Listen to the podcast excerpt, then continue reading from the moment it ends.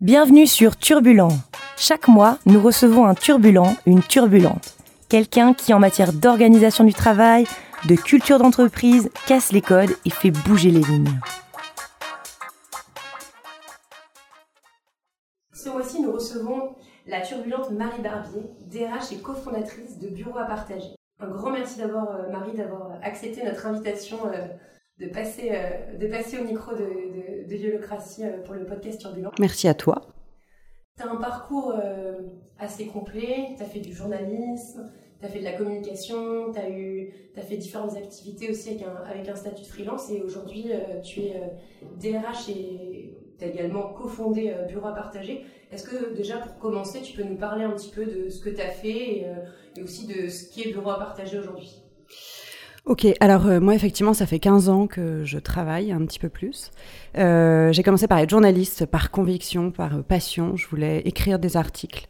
Euh, j'ai fait un petit peu de radio, euh, mais j'ai surtout écrit des articles. Et puis en fait, euh, j'ai trouvé que le journalisme c'était difficile parce qu'on travaillait pas forcément dans une très bonne ambiance. Moi, je suis arrivée, je suis vieille, au début d'Internet, donc en presse écrite c'était très compliqué de se faire sa place.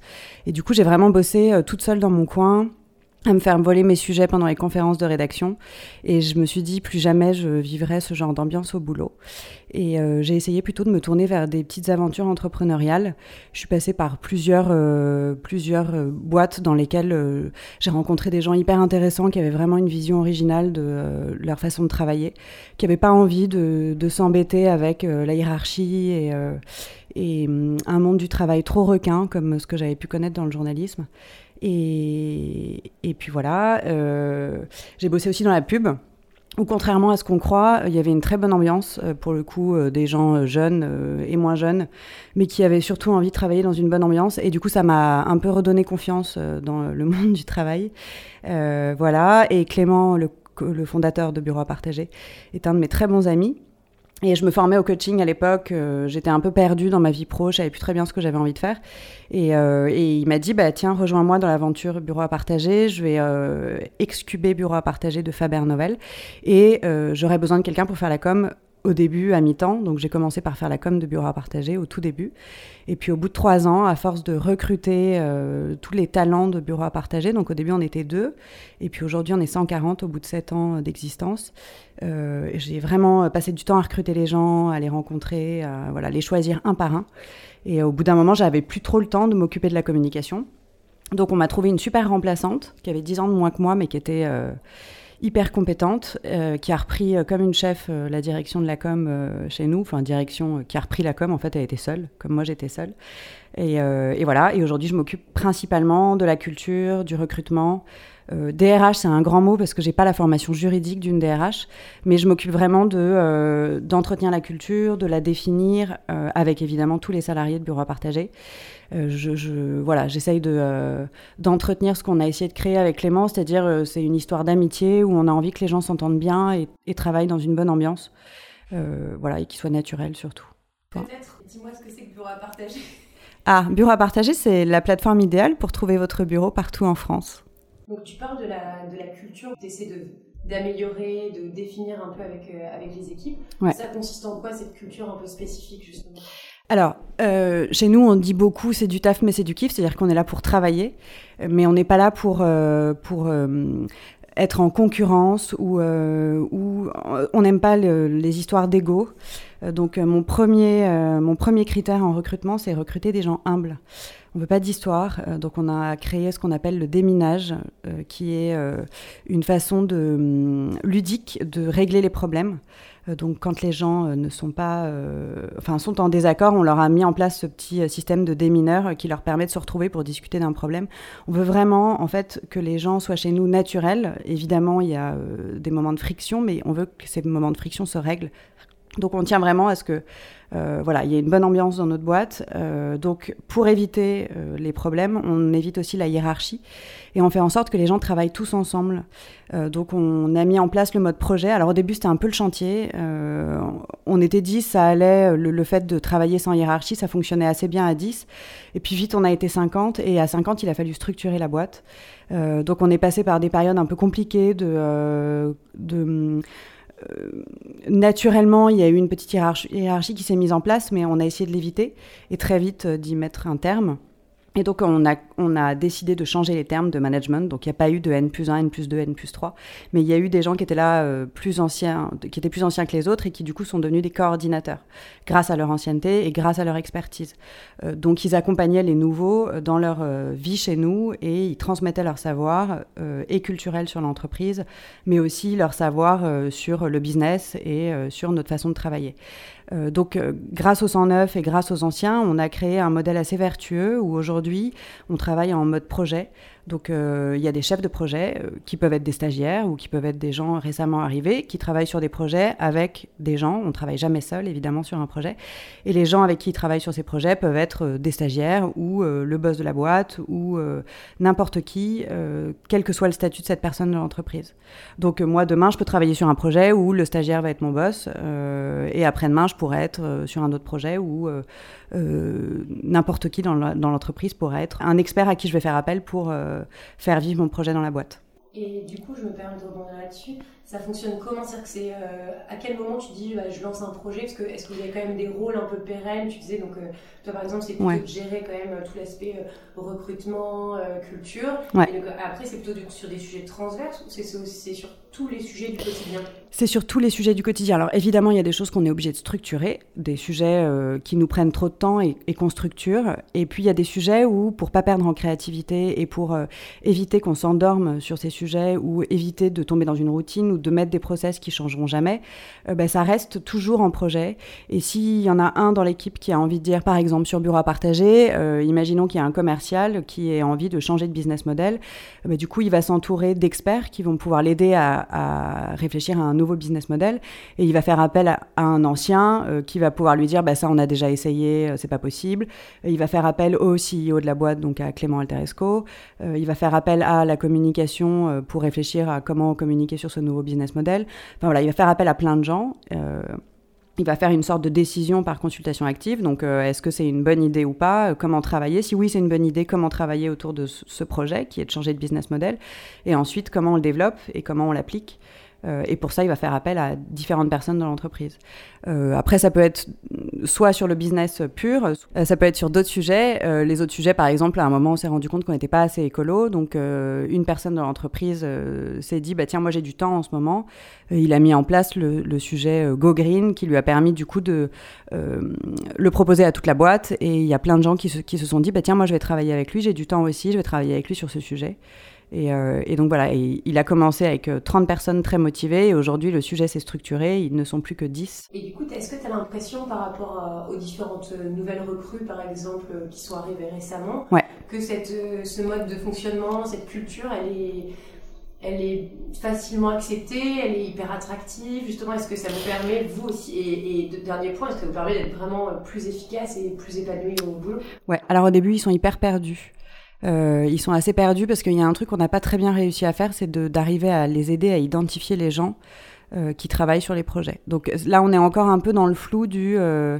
Alors souvent, ils se tournent vers moi, ils m'appellent, ils me disent tiens, je sais pas, j'ai, euh, je dois travailler sur tel sujet, je sais pas à qui je dois m'adresser.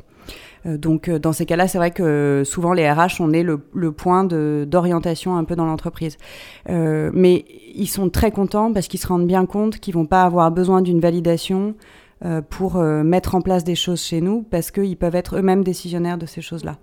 Euh, typiquement, par exemple, prenons un exemple, on a une équipe événementielle.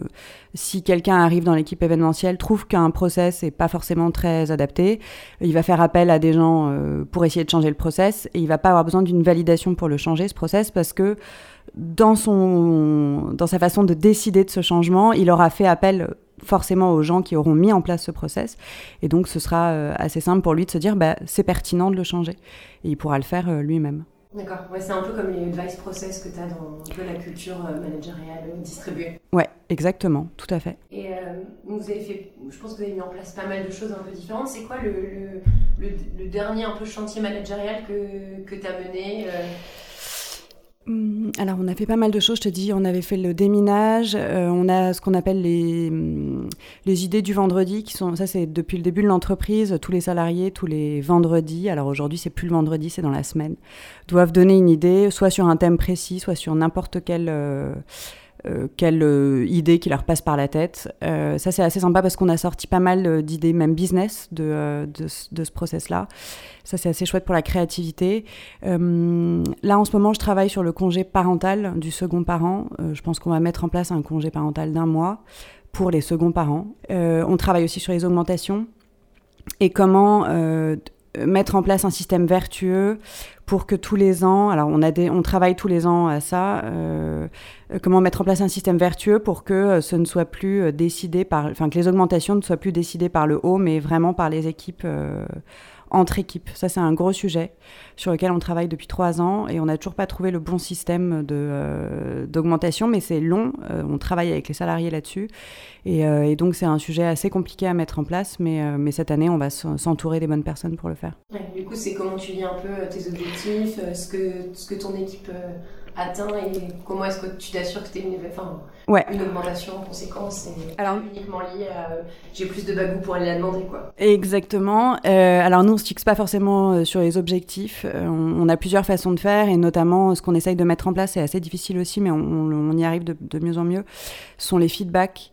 il est très important pour nous que les salariés arrivent à se hum, débriefer régulièrement euh, et c'est sur cette base de débrief régulier qu'on arrivera peut-être à mettre en place une sorte de contrôle continu. Alors je le mets bien entre guillemets, le contrôle continu, euh, mais qui du coup euh, pourrait les aider à la fin de l'année à se dire, bah tiens, sur la base de ce contrôle continu, on pense que voilà, il devrait y avoir tel niveau d'augmentation et, et, comme voilà comment on le répartit dans l'équipe. Donc l'importance de se débriefer, de se dire euh, ce qu'on pense les uns des autres, tout en étant évidemment euh, bien entraîné pour le faire, parce que c'est pas facile de d'arriver à, avoir une vision objective de, des gens avec qui on travaille, et surtout d'arriver à leur transmettre de façon bienveillante et, utile pour leur travail au quotidien. Euh, ça, c'est un vrai boulot qu'on essaye de faire aussi, les feedbacks permanents et, constructifs. Et du coup, comment on s'entraîne. Enfin, c'est quoi un peu la manière dont vous essayez d'accompagner le développement de cette culture?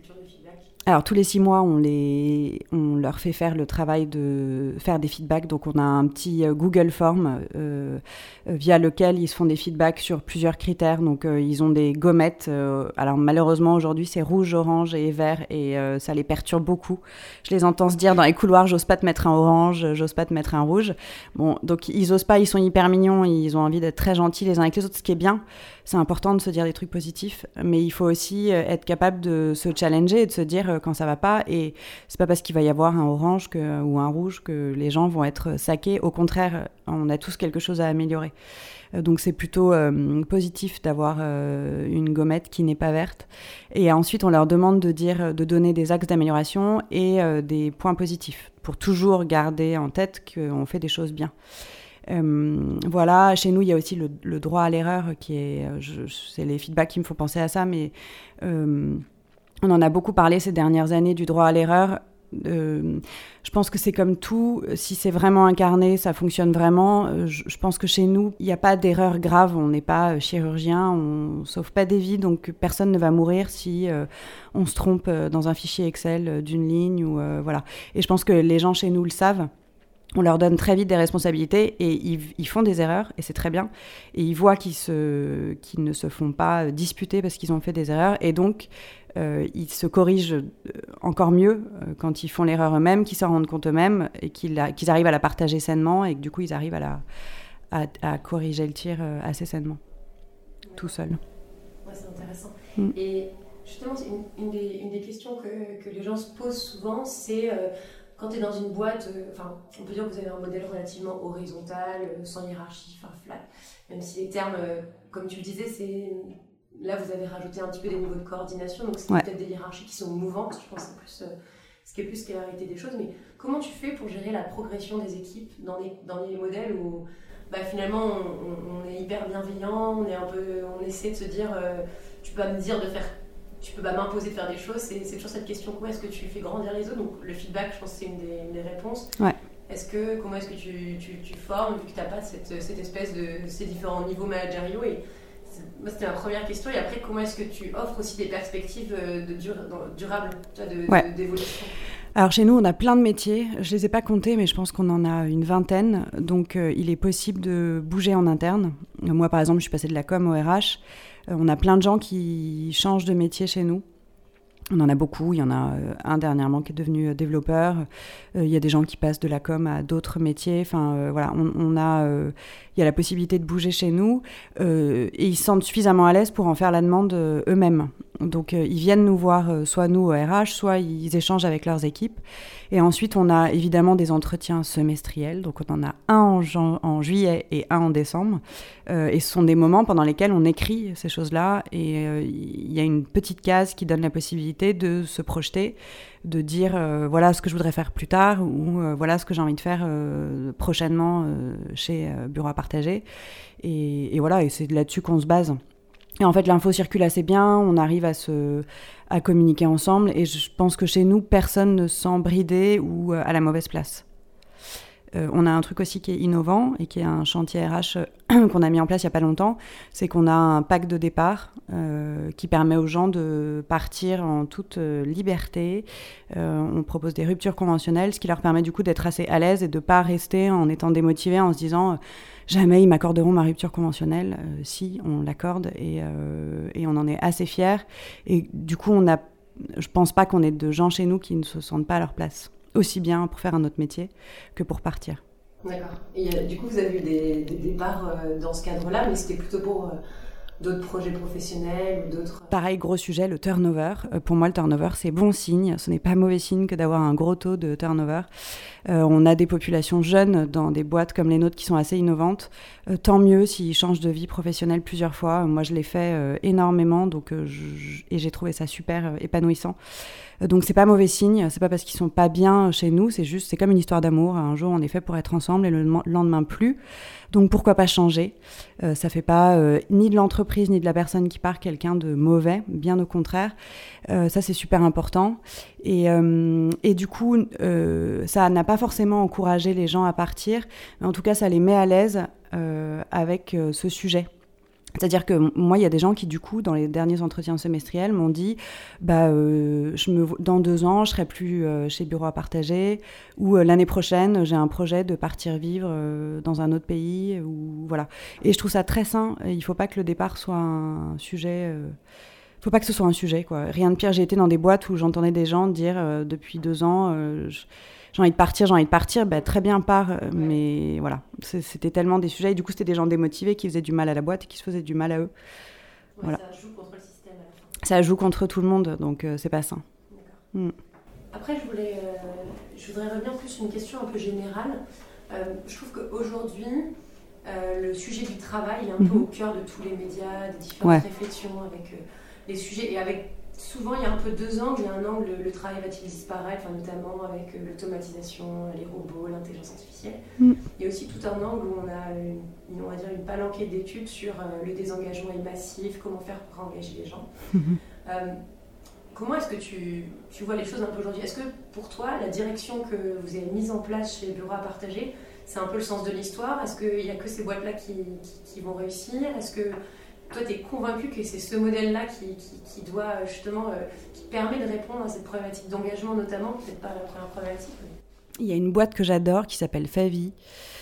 Euh, qui est une fonderie euh, et qui, depuis 2006, a mis en place un système qui permet aux ouvriers de travailler en équipe selon leurs clients. Donc il n'y a plus de hiérarchie et ils sont tous capables de travailler les uns avec les autres et ils élisent leurs leaders ensemble, par équipe. Donc les leaders ont une légitimité euh, donnée par leurs collaborateurs.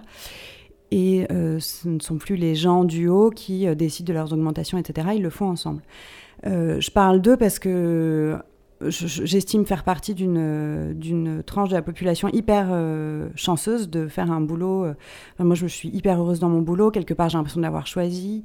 Je me sens très favorisée et je pense aussi que ce sont les hasards de la vie. Donc, euh, je m'estime très chanceuse. Je pense qu'il y a des gens qui font des boulots, malheureusement, peut-être moins épanouissants au quotidien. Et je trouve que du coup, des initiatives comme celle de Favi sont hyper intéressantes parce qu'ils ont impliqué leurs salariés euh, et ils leur ont donné un pouvoir qu'ils auraient peut-être pas eu s'ils avaient été dans d'autres usines. Et ça leur permet du coup de changer du travail à la chaîne et de s'impliquer à différents niveaux. Et pour moi, c'est ça le sens du travail. C'est quoi qu'on fasse, quel que soit notre rôle dans l'entreprise, qu'on soit euh, euh, en haut ou en bas de l'échelle, euh, c'est la façon dont on va s'impliquer dans le, enfin dont on va euh, nous donner les rênes en fait. Et, c'est pas forcément, enfin, en fait, de sentir qu'on a un pouvoir de décision et que ce qu'on va faire et ce qu'on va proposer va être pris en compte. C'est ça qui pour moi est important, quel que soit le rôle qu'on a dans l'entreprise. Et j'ai l'impression que chez nous, que les, qu'ils soient stagiaires, alternants, CDD, freelance, CDI, déjà on a du mal à faire la différence chez nous entre tous ces gens, ces populations là. Et ensuite chacun, même si reste qu'une semaine dans notre boîte, a la possibilité de dire bah tiens ça, je trouve que ça n'a pas de sens. Est-ce que vous seriez prêt à le challenger? Et c'est ça qui pour moi est important, quelle que soit la boîte dans laquelle on évolue. Et je pense que c'est ce qu'il faut qu'on, enfin c'est ce qui peut aider les gens à être heureux dans leur boulot. C'est euh, quelle que soit l'entreprise, c'est de, savoir qu'on peut dire quelque chose et être entendu. Je pense que c'est ce qui va réengager les gens, c'est ce qui va les réimpliquer, de pas être juste un maillon de la chaîne, mais d'être un maillon de la chaîne qui, s'il a envie d'être plus important, peut l'être. Voilà. Je ne sais pas si j'ai bien répondu à ta question. Non, c'est, non tout à fait, c'est hyper clair. je pense que c'est, une vision après que moi je partage et que je pense mm. Créatif partage. Et je pense que ce qui est intéressant, c'est aussi de se dire, enfin, dans l'exemple que tu donnais de Favi, c'est que c'est enfin, souvent une des critiques qui est faite, c'est de dire ça fonctionne qu'avec des petites structures. Donc déjà, vous le mettez à l'épreuve, vous êtes 140, ouais. on en parlera comment est-ce que tu passes ça à l'échelle et toutes ces, toutes ces pratiques. Mm. Mais euh, c'est pas uniquement les boîtes tech. Peut-être que les, les, boîtes tech ont été les pionnières, je trouve, dans ce domaine. Bien sûr. Parce que euh, finalement, c'est peut-être plus facile de changer quand tu que du capital humain, que tu pas toute une chaîne euh, industrielle derrière. Mais je mm. pense que, enfin, moi je suis assez convaincue aussi que c'est euh, finalement cette espèce de retour à la responsabilisation, d'arrêter de donner euh, tout ce travail juste de reporting manager qui n'est pas utile, qui fait, et, je pense que c'est surtout adaptable à énormément de structures. Bien sûr. Bien sûr, il n'y a pas les mêmes contraintes, mais, euh, et je suis complètement, euh, complètement alignée sur le sujet. Mais du coup, je rebondis un petit peu. Ça marche bien à 140. Comment est-ce que tu vois, est-ce que, est -ce que toi vous avez commencé un peu à réfléchir? Est-ce que ce modèle il est, il est viable à, à 1000, 2000 Ou est-ce que justement vous vous êtes dit, bah, il y a un moment, on sera obligé de fonctionner en petite structure, peut-être coordonnée, en réseau? Ouais. Alors, je pense que ça marche chez nous parce qu'on l'a mis en place dès le départ. Euh, je pense aussi qu'on est une sorte de brouillon pour les générations à venir et, hum, c'est ce que j'aime bien dans mon job aujourd'hui, c'est que j'espère qu'un jour ça aura de l'impact sur, euh, sur le futur du travail de manière générale. Euh, j'espère que ce qu'on fait là aujourd'hui, c'est pas c'est pas enfin j'espère qu'en fait ce qu'on fait avec ces 140 personnes, j'espère que les 139 autres qui bossent avec moi aujourd'hui vont se dire après l'expérience chez nous plus jamais je pourrais retravailler de façon patriarcale dans une entreprise très hiérarchisée, etc. J'espère qu'on leur a donné goût à être entendus et à avoir de l'impact. et du coup, je souhaite à tout le monde en fait de connaître ce qu'on connaît nous chez Bureau à partager, parce que même si c'est pas parfait et que aujourd'hui on se rend compte qu'en grandissant, ben, on est confronté à de plus en plus de de problèmes parce que c'est la nature humaine, c'est comme ça. Malheureusement, la nature humaine a besoin de temps en temps de se plaindre, de dire oui, mais ailleurs c'est mieux. Bah, très bien, ailleurs c'est mieux, mais en fait, on essaye de faire différent euh, et on essaye de challenger un peu les modèles. Mais ce que je me dis, c'est qu'aujourd'hui, on est confronté à des petits problèmes de, parce qu'on grandit, du coup, de, comme je vous le dis, nature humaine ou d'habitude de gens qui, ont, qui connaissent déjà des modèles et qui, du coup, ont du mal à en sortir et qui, du coup, vont être choqués par certaines pratiques qu'on va mettre en place. Euh, mais je me dis que peut-être pas la génération d'après, mais encore celle d'après, ce sera beaucoup plus naturel. Tout ça, ce sera beaucoup plus naturel pour elle, grâce euh, justement aux initiatives qu'on met en place chez nous, mais que beaucoup d'autres entreprises mettent en, place chez elles. Et du coup, ce sera inné chez ces gens-là. Et je suis sûre qu'un jour, j'espère, euh, il y aura que des entreprises comme les nôtres qui fonctionneront que comme ça, et que il y aura des minorités de gens qui diront ouais, mais c'était pas mal la hiérarchie, j'aimais bien avoir un N plus 1, plus 2, plus 3 pour me déresponsabiliser de ce que je fais au quotidien. Et j'espère que ces gens-là seront minoritaires. Aujourd'hui, ils sont majoritaires, donc c'est un peu dur, effectivement, quand on intègre des nouvelles personnes. Et plus on grandit, plus on. Et forcément, on a des gens un peu. des salariés un peu qui, qui nous challenge, qui ont du mal à rentrer dans le truc, mais qui, en fait, y arrivent et qui, du coup, ont du mal à partir aujourd'hui. Euh, mais euh, c'est justement hyper intéressant de les voir changer et évoluer chez nous. Et, du coup, je rebondis là là-dessus, mais en fait, on se rend compte qu'il y a de toute façon tout changement, vu que c'est de l'humain, il y a de la friction potentielle, hein. notamment quand c'est un modèle que tu connais pas. Et un modèle, je trouve aussi, quand tu es sorti d'école, qui va un peu à l'encontre de tout ce qu'on t'a toujours dit à l'école, notamment quand tu fais des grandes écoles, tu vas devenir chef, tu vas. Je caricature un petit peu, mais. Et comment est-ce que vous, chez Bureau à partager, vous arrivez un peu à essayer de réduire au maximum ces frictions, à faire que euh, cette acculturation, elle, soit, elle soit hyper simple, qu'on comprenne tout de suite les, bénéfices qui vont y rentrer euh, L'humilité, hein, j'insiste, mais euh, euh, je dois avouer que j'ai été, euh, du coup, je, j'ai pas calculé le nombre d'entretiens que j'ai fait passer en 7 ans, mais donc on est 140, euh, sachant que donc j'ai dû en faire passer forcément un peu le double. j'ai rencontré quand même pas mal de profils. Et je dois avouer que j'ai été face à des gens hyper intelligents, hyper compétents, très experts dans leur domaine, mais que j'ai pas embauché parce que leur tête passait pas les portes et que je savais que s'ils venaient chez nous, même si oui le business se développerait euh, d'une super manière, euh, ça mettrait trop de friction dans la boîte et du coup j'ai préféré me passer de ces gens-là. Euh, je pense que c'est vraiment l'humilité hyper importante. Je pense que je pense qu'il est important euh, de se dire qu'on est ici, et je, pense que c'est ce qu'on essaye de dire aux salariés avec Clément, euh, on est ici pour s'amuser, on s'amuse. Alors non, c'est sérieux, on gagne notre vie, si demain on n'a plus de boulot, euh, potentiellement on peut être dans la merde, il faut pas se mentir, mais mais c'est quand même un jeu. Il faut le prendre comme un jeu. Et si on le prend comme un jeu, du coup, on va s'enlever une pression qui est inutile, qui est mauvaise, voilà. Et hum, donc on essaye de, c'est pour ça qu'on a mis en place le déminage, on essaye de rendre ça ludique. Donc quand il y a des frictions, c'est sain, c'est bien. On aime bien de temps en temps assister à des échanges de mails un peu tendus. Euh, moi, je, trouve que c'est bien, que c'est sain, les gens se parlent. Au moins, ils se parlent. Rien de pire que les bruits de couloir et voilà. Ils se parlent, ils se frictionnent, mais euh, ce qu'on les pousse à faire, c'est trouver une solution, c'est de se parler, surtout se parler. Ok, il y a un problème, parlons-en tous ensemble, on se réunit, on en parle. Et on, trouve ça chouette aussi, les problèmes, les moments de friction. C'est des moments où on apprend vachement, on avance vachement. Euh, mais tant que tout ça est guidé par l'humilité et par l'envie de trouver une solution, euh, c'est toujours bénéfique. Si en revanche ce sont des guerres d'ego, euh, on va arriver à rien. Et d'ailleurs, on le voit très vite quand c'est de l'ego. Et en fait, les gens sont assez intelligents pour se rendre compte après que bah, c'était eux le frein au projet. Euh, mais ça se résout assez bien ce genre de problème. D'accord. Et après, j'imagine, quand on parle un peu des nouvelles recrues, vous avez mis en place un, un onboarding, ouais. Ouais, on a, on a euh, effectivement un process d'onboarding assez euh, qui, qui, roule assez bien. Déjà, on fait des arrivées groupées. Euh, il y a peu de gens qui arrivent de façon isolée chez nous, donc tous les débuts de mois, on a en général pas mal d'arrivées chez nous. Ils ont une première journée assez RH où on leur parle de la culture et de nos habitudes et de comment on fonctionne chez nous.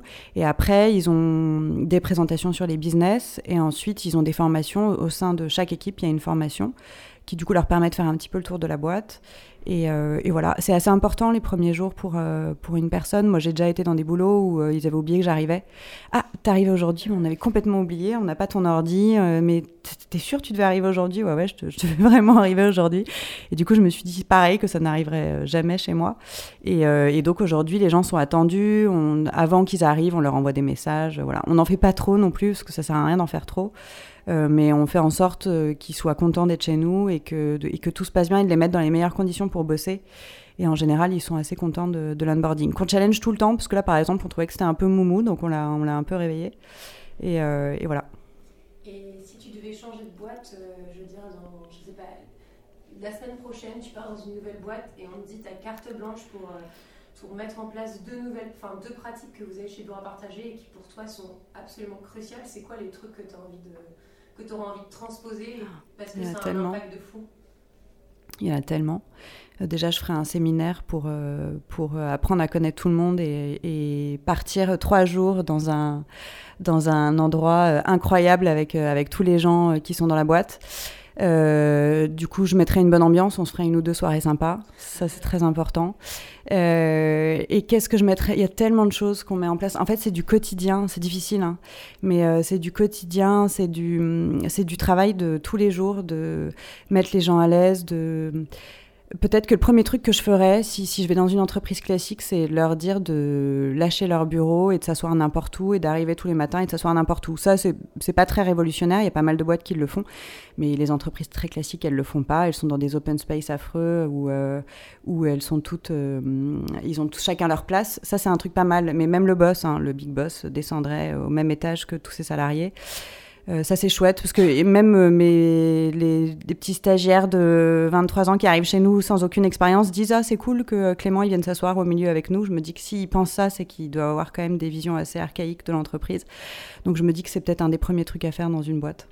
Déjà une bonne action symbolique pour. ouais. Ça, ça, amène des comportements derrière. Exactement. Et puis après, euh, je, je, ferai des déminages. Je pense que c'est pas mal d'arriver dans une boîte et de faire des déminages, identifier les problèmes et mettre les gens autour d'une même table pour qu'ils se, se parlent un peu. Voilà. Euh, si tu as plein de gens aussi qui commencent à avoir envie de bouger dans leur boîte, ce qu'on appelle un peu des fois les corporate hackers, les, euh, pas vraiment de terminologie, mais voilà, qui commencent à réfléchir, qui essaient de se dire, euh, moi je peux plus travailler dans ce cadre-là. Donc tu as ceux qui euh, quittent l'entreprise, deviennent freelance, choisissent des modes où on leur imposera plus justement des fonctionnements classiques.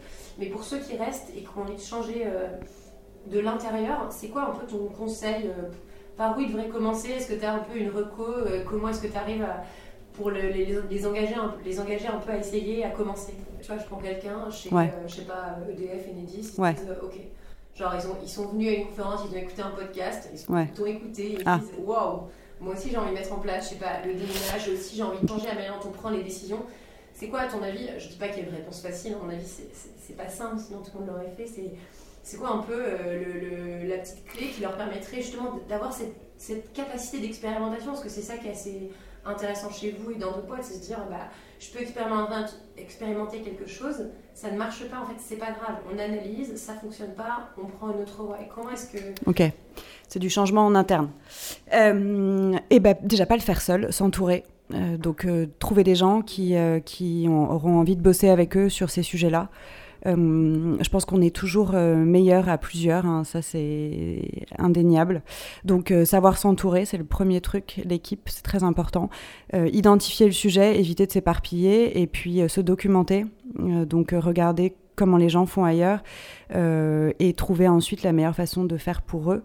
Et je pense que effectivement, s'ils se plantent ou si ça n'a pas d'écho, c'est pas grave, ce sera jamais un travail inutile parce que s'ils arrivent à s'adresser aux bonnes personnes, même si aux bonnes personnes décisionnaires, euh, même si sont, les gens leur disent euh, impossible aujourd'hui, euh, ça aura forcément, ce sera forcément tombé dans une oreille plus ou moins attentive, mais il y a un moment où ce sera entendu.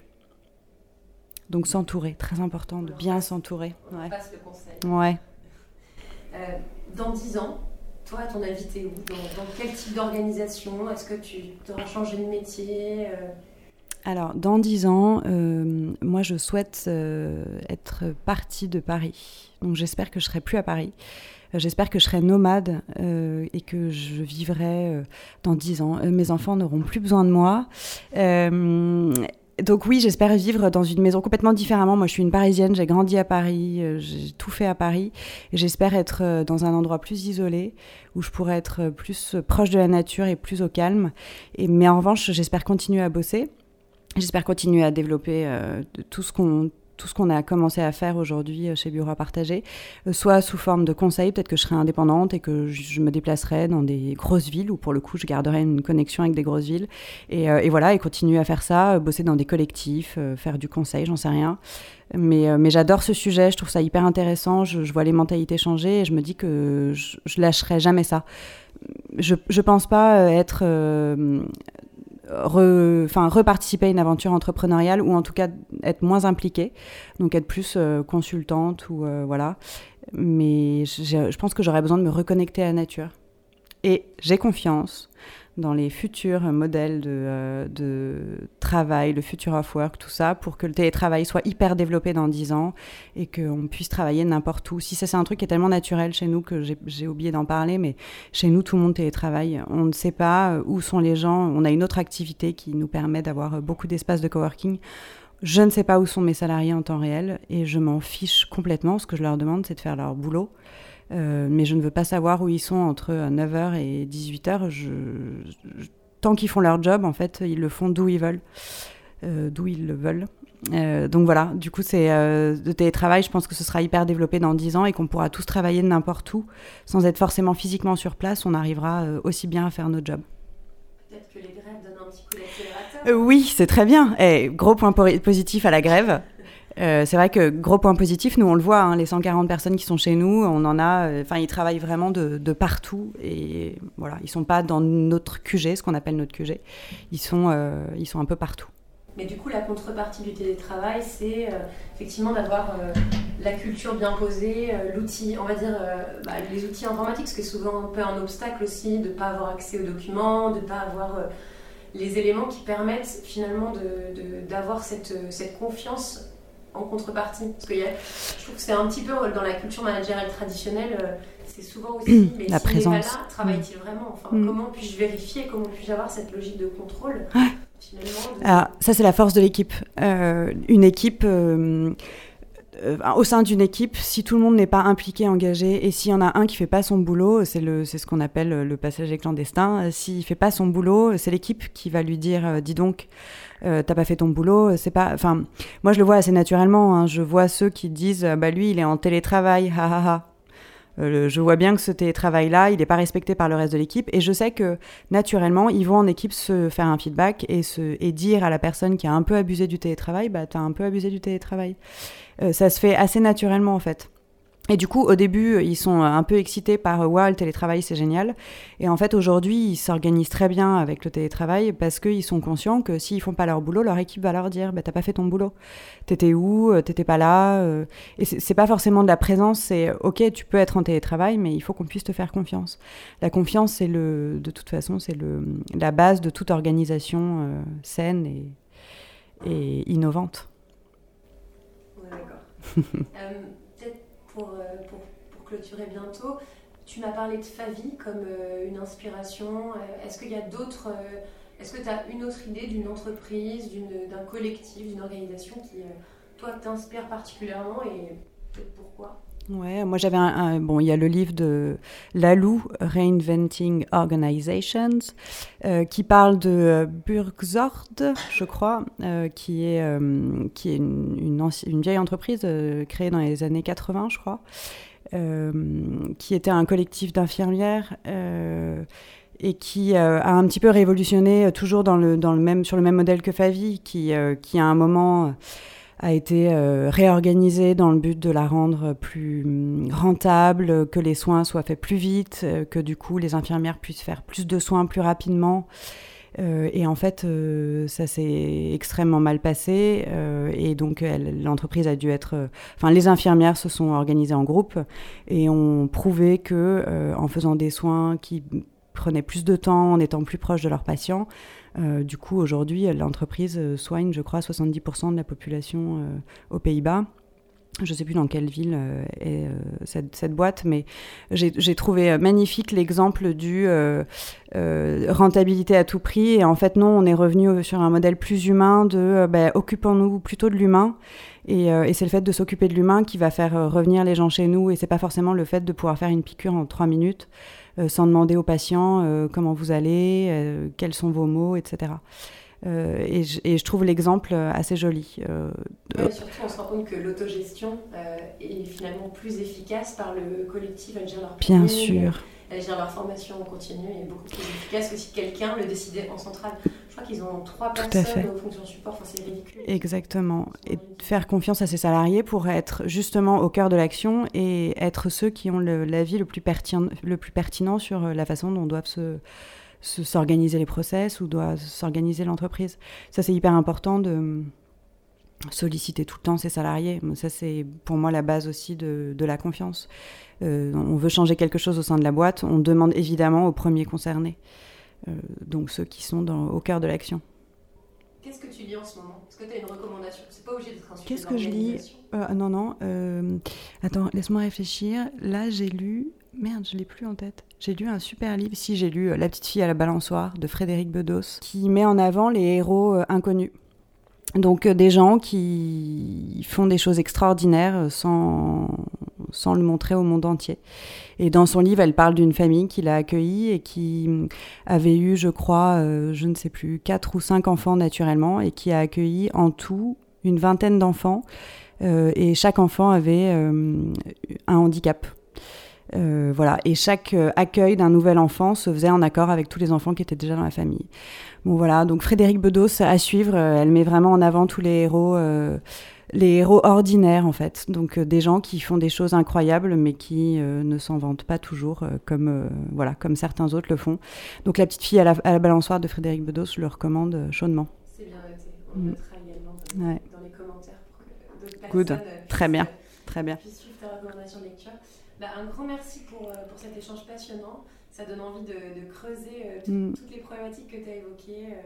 Euh, on n'hésitera pas. Où est-ce qu'on peut retrouver un peu des informations sur toi, sur bureau à partager, qu'on puisse un peu relayer s'ils veulent en savoir plus sur, votre culture ou vous rejoindre, parce que j'entends que vous, avez besoin de, nouvelles forces. Ouais, alors sur notre culture, il ne faut pas hésiter à nous solliciter. Moi, je suis sur LinkedIn, donc euh, j'adore parler de ça. C'est ma passion. Euh, la façon dont on travaillera demain et, surtout, euh, moi, c'est ce que j'appelle d'une façon saine de travailler en fait. Euh, donc, j'adore en parler. Il ne faut pas hésiter à m'envoyer un message sur LinkedIn. Sinon, on est sur le site bureauapartager.com. On est évidemment sur Welcome to the Jungle, qui est mon outil de prédilection pour le recrutement. Sur Welcome to the Jungle, il y a plein d'infos sur nous, qui on est, voir nos têtes, connaître nos, toutes nos statistiques incroyables. Et, et voilà, donc plein d'infos sur nous euh, welcome, bureauapartager.com et euh, LinkedIn, évidemment, on est tous sur LinkedIn. Et les réseaux sociaux, Instagram, Facebook. On peut vous suivre partout. Ouais, partout. Merci d'avoir écouté Turbulent. Yolocratie, c'est la communauté de ceux qui travaillent autrement, de ceux qui changent les règles, de ceux qui préparent demain. C'est donc bien plus que des podcasts. Si vous voulez échanger avec les membres de la communauté qui veulent changer le monde du travail, rejoignez-nous sur le Slack Yolocratie. Vous avez aimé ce podcast? N'hésitez pas à nous laisser un commentaire, à le noter sur votre plateforme d'écoute pour nous aider à diffuser plus largement l'esprit Yolocratie. À bientôt